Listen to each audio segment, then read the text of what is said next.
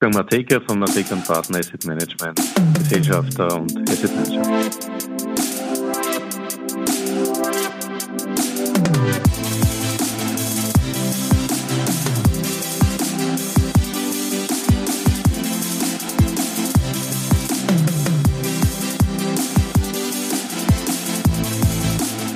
Ja, herzlich willkommen wieder zu Triple M, Matekas Market Memos, donnerstags auf Audio CD.at.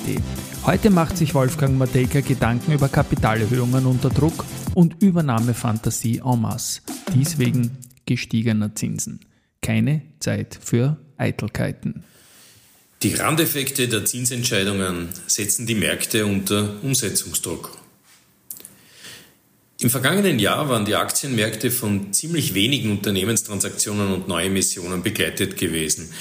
Die Unsicherheiten gegenüber dem Zinsumfeld und ein immer höher steigendes Renditepotenzial bei Anleihen wurde auf die Aktienwaage gelegt und sorgte für Skepsis. Inzwischen hat sich das Blatt der Zinserwartungen gewandelt.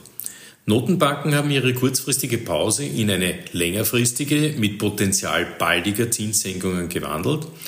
Die Märkte haben aber auch hier, wie zuvor bei den Erhöhungen, die Potenziale weiterer Senkungen viel stärker in ihre Erwartungen aufgenommen. Jetzt beginnen sich die Reflexe darauf in der Realwirtschaft an die Oberflächen zu arbeiten. Trotz, nämlich trotz oder gerade wegen gestiegener Zinsen gibt es plötzlich Übernahmefantasie en masse. Die Ursachen dafür sind in den unterschiedlichen Refinanzierungskräften der Unternehmen zu finden.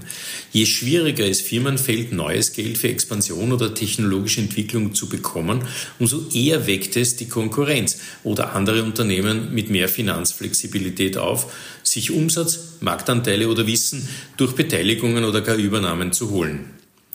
Diese Umstände werden durch die Banken, die immer wieder sprunghafte Anpassungen in ihren Risiko- und damit Sicherheitspräferenzen für Kredite vornehmen, müssen, zusätzlich befeuert.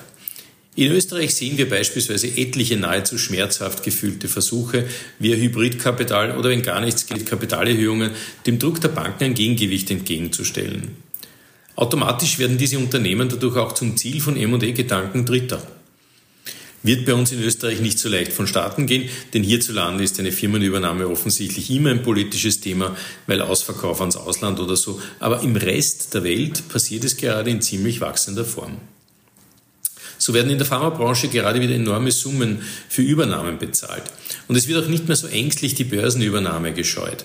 Genauso bei Technologie. Dort war und ist schon immer ein hoher Anteil an Firmenübernahmen präsent.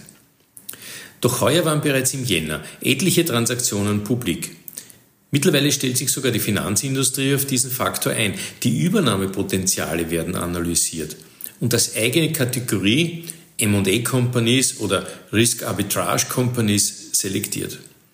Die Aufgaben, die sich aktivistische Investoren früher im Stillen gestellt und bearbeitet haben, werden von der Industrie derzeit sogar vorgekaut. Ein Nebeneffekt dieser Ergebnisse oder Ereignisse ist jener, dass die kleineren Unternehmen von den größeren geschluckt werden. Ungefähr, umgekehrt nach wie vor extrem selten. Eh logisch. Der Size-Faktor bleibt aus dieser Sicht gegen die Small Caps gerichtet. Ein Grund mehr für diese Asset-Klasse, alles nur Mögliche an Energie und Managementwillen zu sammeln, um genau das nicht oder wenn, dann sehr bewusst zu erzeugen. Es ist keine Zeit für Eitelkeit.